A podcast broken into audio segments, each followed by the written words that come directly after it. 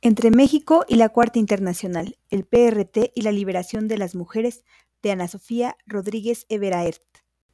Este artículo analiza la agenda de los primeros años del Partido Revolucionario de los Trabajadores PRT, sección mexicana de la Cuarta Internacional con respecto a la liberación de la mujer.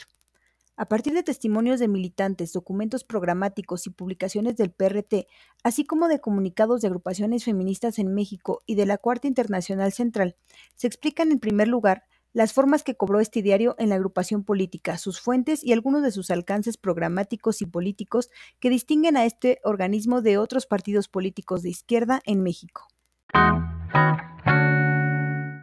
Descargue el artículo completo en corpus21.cmq.edu.mx.